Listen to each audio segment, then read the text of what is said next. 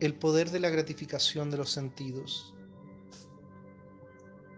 Nuestros sentidos son extremadamente poderosos.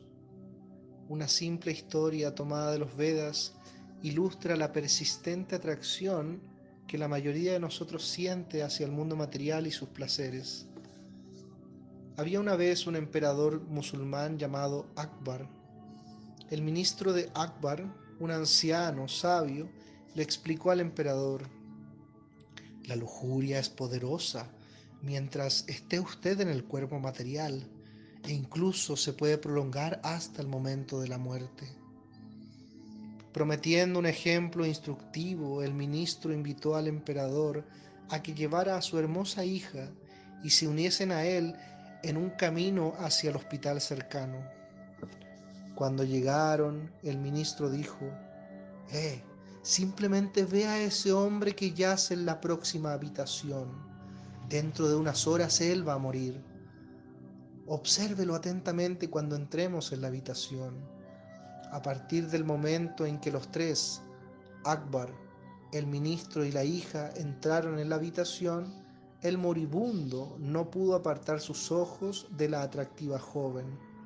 Akbar comprendió inmediatamente. Tal es el poder de los sentidos, porque son tan fuertes no podemos derrotarlos fácilmente ni dejarlos. Si no dirigimos nuestra energía adecuadamente, los sentidos nos esclavizarán. Cuando estamos esclavizados, no podemos desarrollar nuestras facultades superiores y no sentiremos al extremo el placer trascendental que proviene del amor de Dios. Debemos aprender a reorientar nuestros sentidos hacia un simple pequeño cambio como si estuviésemos sintonizando otra estación de radio. Las energías originales aún persisten, pero las estamos canalizando de forma distinta. Cuando ofrecemos placeres superiores al mundo de los sentidos, podremos eventualmente liberarnos de nuestros deseos inferiores. Solo por contemplar un gusto superior, uno deja por ello semejante ocupación. Como todos somos inherentemente seres apegados al placer, la vida espiritual nunca puede ser simplemente una cuestión de renunciación. En cambio, debe convertirse en un proceso de transformación de la energía en la cual rechazamos las inferiores satisfacciones materiales a favor de placeres espirituales. Este proceso de sustituir por experiencias espirituales superiores el disfrute material involucra el desarrollo de un gusto superior. Por momentos durante este proceso de sustitución, podríamos impacientarnos preguntándonos cuándo vamos a experimentar un gusto superior. Estos temores significan que no estamos listos para abandonar nuestras adhesiones materiales. Nuestra capacidad para experimentar los genuinos placeres no ha madurado aún. Si nuestro enfoque de vida continúa siendo la búsqueda de la gratificación de los sentidos y el dominio del ego, nuestro progreso espiritual estará estancado. Pero si comprendemos qué es la vida y que es algo mucho más grande que la satisfacción material, desarrollaremos paciencia y nos permitiremos ser cautelosos en cada momento de nuestra vida.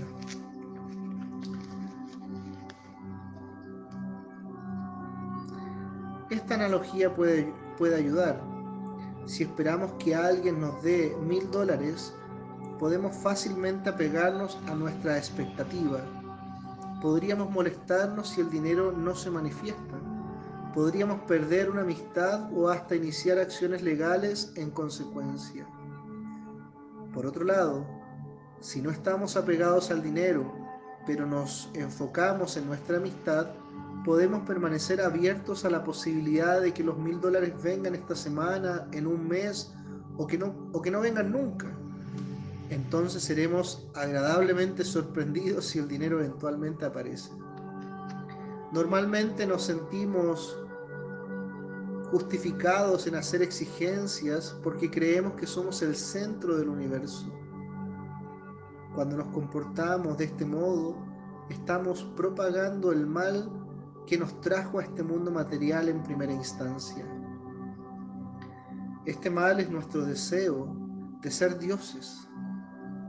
Aunque el Señor, el que lo posee todo, es quien lo posee todo, nosotros pensamos que este mundo nos pertenece y puede ser usado para nuestra autogratificación.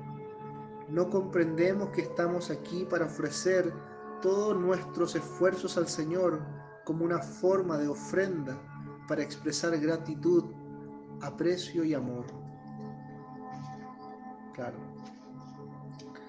Es el gran problema que enfrentamos las entidades vivientes dentro de este mundo, que llegamos por momentos a pensar que somos los controladores, que somos los dueños, que nosotros manejamos, controlamos y manipulamos nuestro entorno.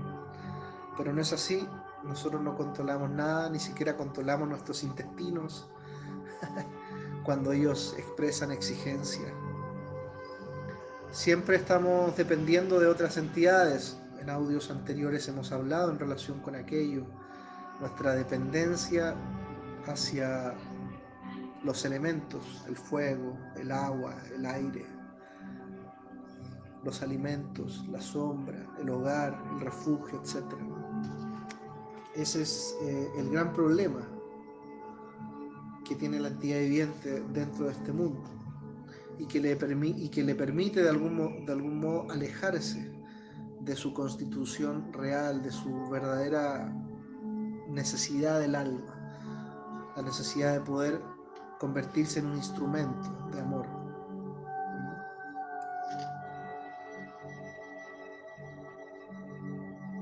Todas estas historias, todos estos consejos nos hacen recordar un cuento.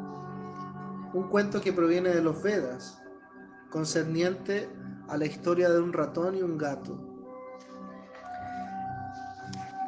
Había un sabio que poseía un poder místico y podía satisfacer los deseos de quien viniese hacia él. Por cierto, los deseos pueden ser peligrosos, porque lo que pedimos frecuentemente no es lo que realmente necesitamos. Si alguien responde a nuestro pedido en forma inesperada, podríamos enojarnos. Queremos que todo concuerde con nuestros placeres perdón, queremos que todo concuerde con nuestros planes exactamente, para así seguir manteniendo nuestra ilusión y el control. En el cuento, el joven ratón estaba seriamente angustiado porque era constantemente perseguido por un gato. Desesperado fue a ver al sabio y pidió de él ayuda. Todos estamos familiarizados con la situación del ratón, porque de una forma u otra hemos sido seriamente alterados por cuestiones que parecen amenazar nuestra seguridad o nuestra felicidad. El ratón pidió al sabio que usara sus poderes místicos para evitar que el gato siguiese molestándolo. El sabio respondió en forma inesperada, transformando al ratón en un gato. Y el ratón, que ahora era un gato, se alejó corriendo alegremente. Pero al poco tiempo el gato volvió con una nueva queja acerca de los perros que habían empezado a perseguirlo. Nuevamente pidió ayuda. Esta vez el sabio transformó al gato en un perro que se alejó apresuradamente, muy aliviado. pero casi inmediatamente el perro se encontró acosado por los tigres. Asustado y desdichado el perro volvió al sabio quejándose de que estas soluciones no estaban resolviendo su problema, sino que en realidad estaban empeorando la situación. Pidió una solución definitiva que lo aliviase de su ansiedad. Esta vez el sabio respondió a su pedido transformando al perro en un tigre. Pero inmediatamente el sabio comprendió su error, porque el tigre lo miraba con un brillo hambriento en sus ojos, antes de que el tigre pudiera abalanzarse sobre él, el sabio lo transformó nuevamente en un ratón. en nuestras propias vidas frecuentemente imaginamos que seríamos más felices en otro entorno, en otras circunstancias, solo para descubrir que cada circunstancia tiene sus propias complicaciones. Esa es la naturaleza del mundo material. La solución más sabia es aceptar nuestra propia situación, aceptar nuestro karma con gratitud y usar nuestra experiencia como maestro para que nos ayude a aprender las lecciones que necesitamos para progresar en la escuela de la vida. Como dicen también hay un dicho de que la vaca piensa que el pasto es más rico al otro lado del cerco.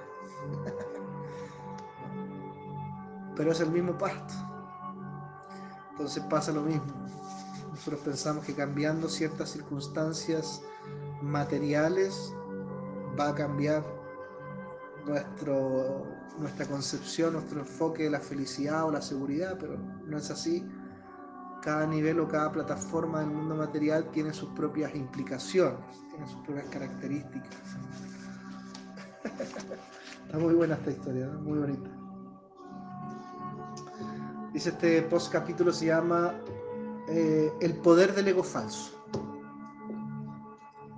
Como el ratón, muchos de nosotros no sentimos gratitud con nuestras experiencias difíciles y no aprendemos de buena gana de ellas.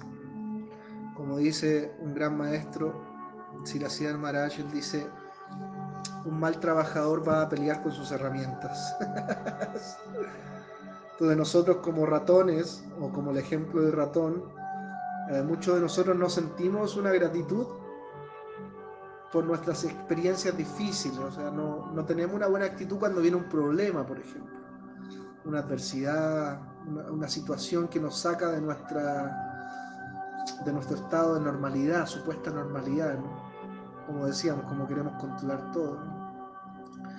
Y no aprendemos de buena gana de estas experiencias.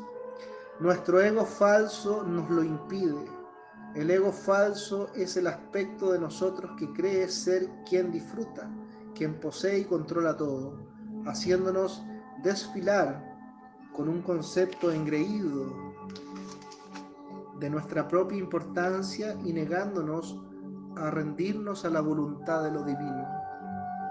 Como hemos visto anteriormente, puede causar muchas molestias e interferir en nuestra evolución espiritual en innumerables formas inesperadas. Los Vedas enseñan que el ego falso es uno de los ocho elementos materiales que constituyen el cuerpo físico. Estos ocho elementos se agrupan en dos categorías, los burdos y los sutiles. Los elementos burdos son aquellos que consideramos físicos, como la tierra, el agua, el aire, el fuego y el éter. Los elementos sutiles son psicológicos, consistentes en la mente, la inteligencia y el ego falso, y son en realidad conocidos en muchas tradiciones como el cuerpo sutil. Estos ocho elementos funcionan juntos como coberturas temporarias sobre el alma espiritual eterna. De acuerdo a las enseñanzas védicas, el universo está constituido de tal manera que cada uno de estos elementos o coberturas materiales es diez veces más gruesa y más difícil de penetrar que la anterior. Esto significa que el elemento agua es diez veces más difícil de atravesar que el elemento tierra, aire. Y el aire es diez veces más difícil que el agua y así sucesivamente escalando hasta llegar al ego falso, que es la más exigente de todas eh, las barreras por penetrar. Es mucho más difícil penetrar el ego falso que adquirir control sobre los vastos elementos físicos como el agua, la tierra, el aire, el fuego y el éter. El ego falso es exactamente, perdón, el ego falso es extremadamente listo y adopta muchas formas, Por ejemplo, a veces la gente puede adoptar un estilo de vida espiritual en apariencia, dejando la carne, la intoxicación, la promiscuidad, manteniendo su cuerpo limpio y comportándose correctamente, pero con todo, pero con todo les resulta esencial exhibir su virtud ante todos. No es muy divertido estar con esa gente porque no cesan de señalarnos como superioridad. Claro, eso puede ocurrir. El ego falso puede llegar a tal extremo de que uno puede sentirse orgulloso, sentirse sobre otras personas por el simple hecho de practicar ciertas disciplinas eh, que le permiten de alguna manera al individuo tener una comprensión y una conexión superior. Pero si no es hecha desde la plataforma la humildad, el respeto y el aprecio, entonces eso puede ser un alma de doble filo. Una persona arrogante, orgullosa, no es bien visto. O sea, de nada sirve, como dicen, ¿no? el hábito no hace al monje. Es solo su campo interno, positivo y progresivo de la inmortalidad lo que permite que él tenga o irradie una conexión sensata, verdadera. El ego falso nos puede llevar a eso, a una mala identificación y querer disfrutar de los resultados de las actividades que se están realizando. Incluso dentro de este proceso conocido como el proceso del bhakti, uno puede muchas veces querer hacer una acción, pero con la esperanza de beneficiarse del resultado de ese, de ese ejercicio, de esa actividad.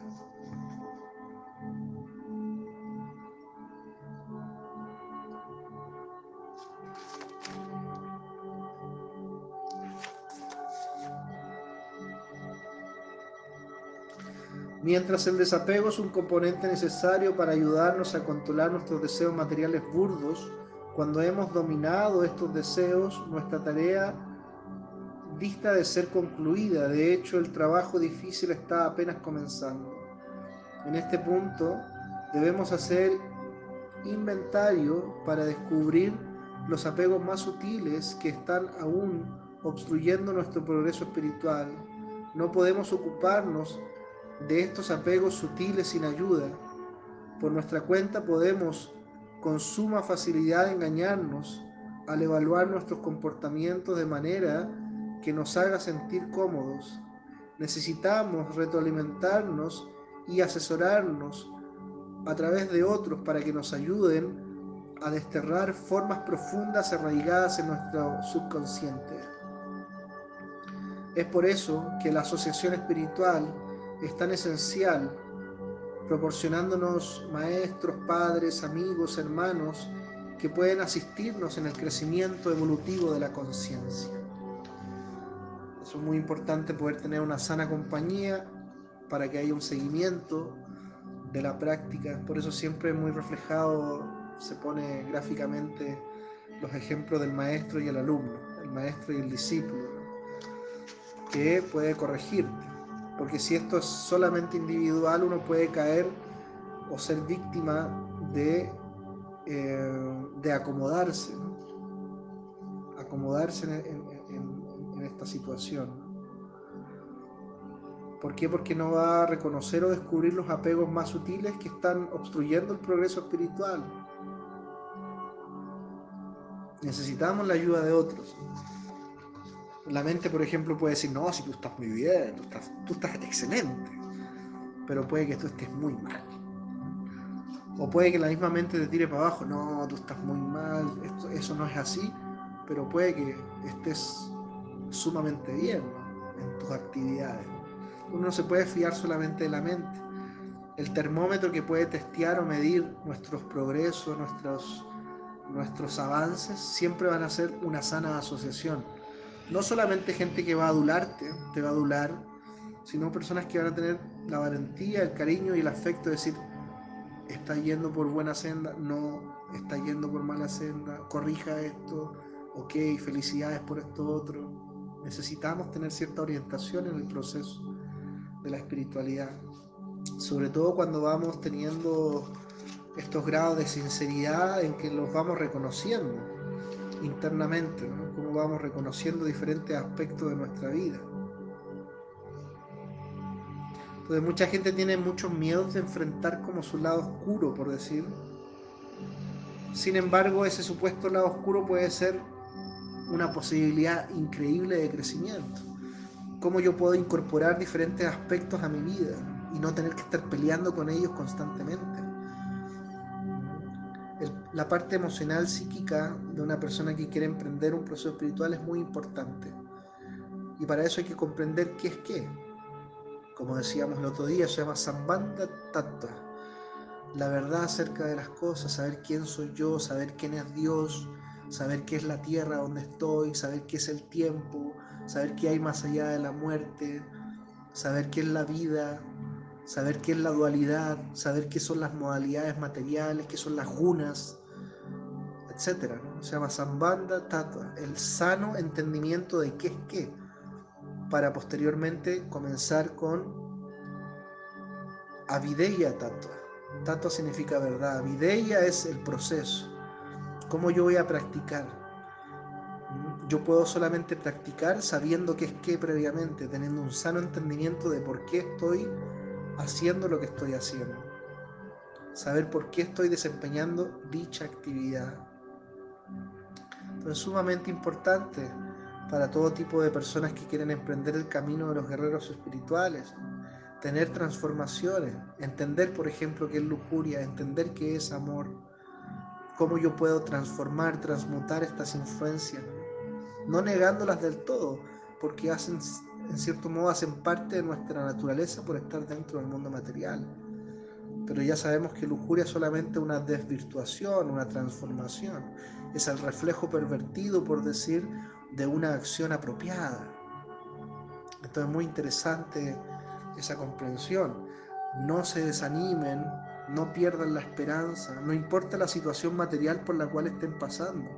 Mantengan siempre la esperanza y, y ser positivos, no se desanimen. Y cada día es una hermosa oportunidad de poder reconectarse con el amor divino.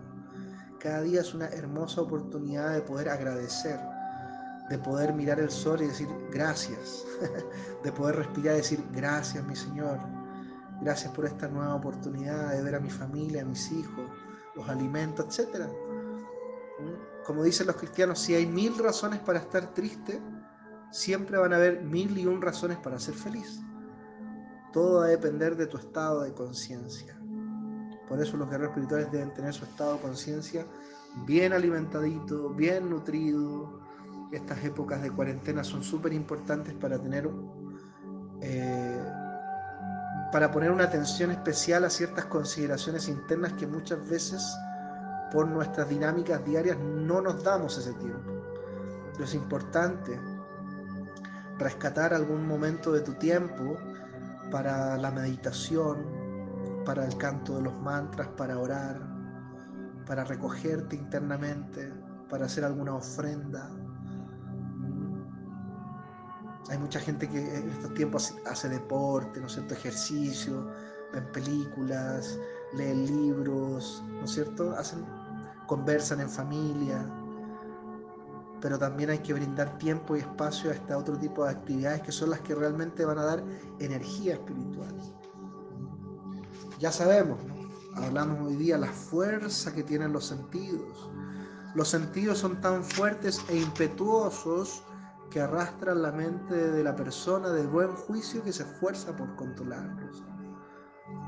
Muchas veces uno quiere tener dominio sobre ellos, control sobre ellos, pero son muy fuertes, son impetuosos, no consideran nada, se abalanzan sobre uno y ahí uno se ve antojado, con los apetitos de los deseos, los impulsos de la mente, las exigencias de la lengua, las exigencias del estómago, etcétera, etcétera, etcétera podemos vivir en ese campo los sentidos y ser dominados y subyugados por ellos. Por eso, importante, no importa la situación en la que se encuentre, no pierda la esperanza, no se desanime y cante y ore, porque el que canta, ora dos veces. El que canta los males espanta Así que cántela a la vida, cántela a Krishna. Muchísimas gracias por el aprecio, el cariño. Cualquier cosa estamos a servicio. Toda la gloria a Sheila Prabhupada. Gor Pravarandi. Haribol, Haribol.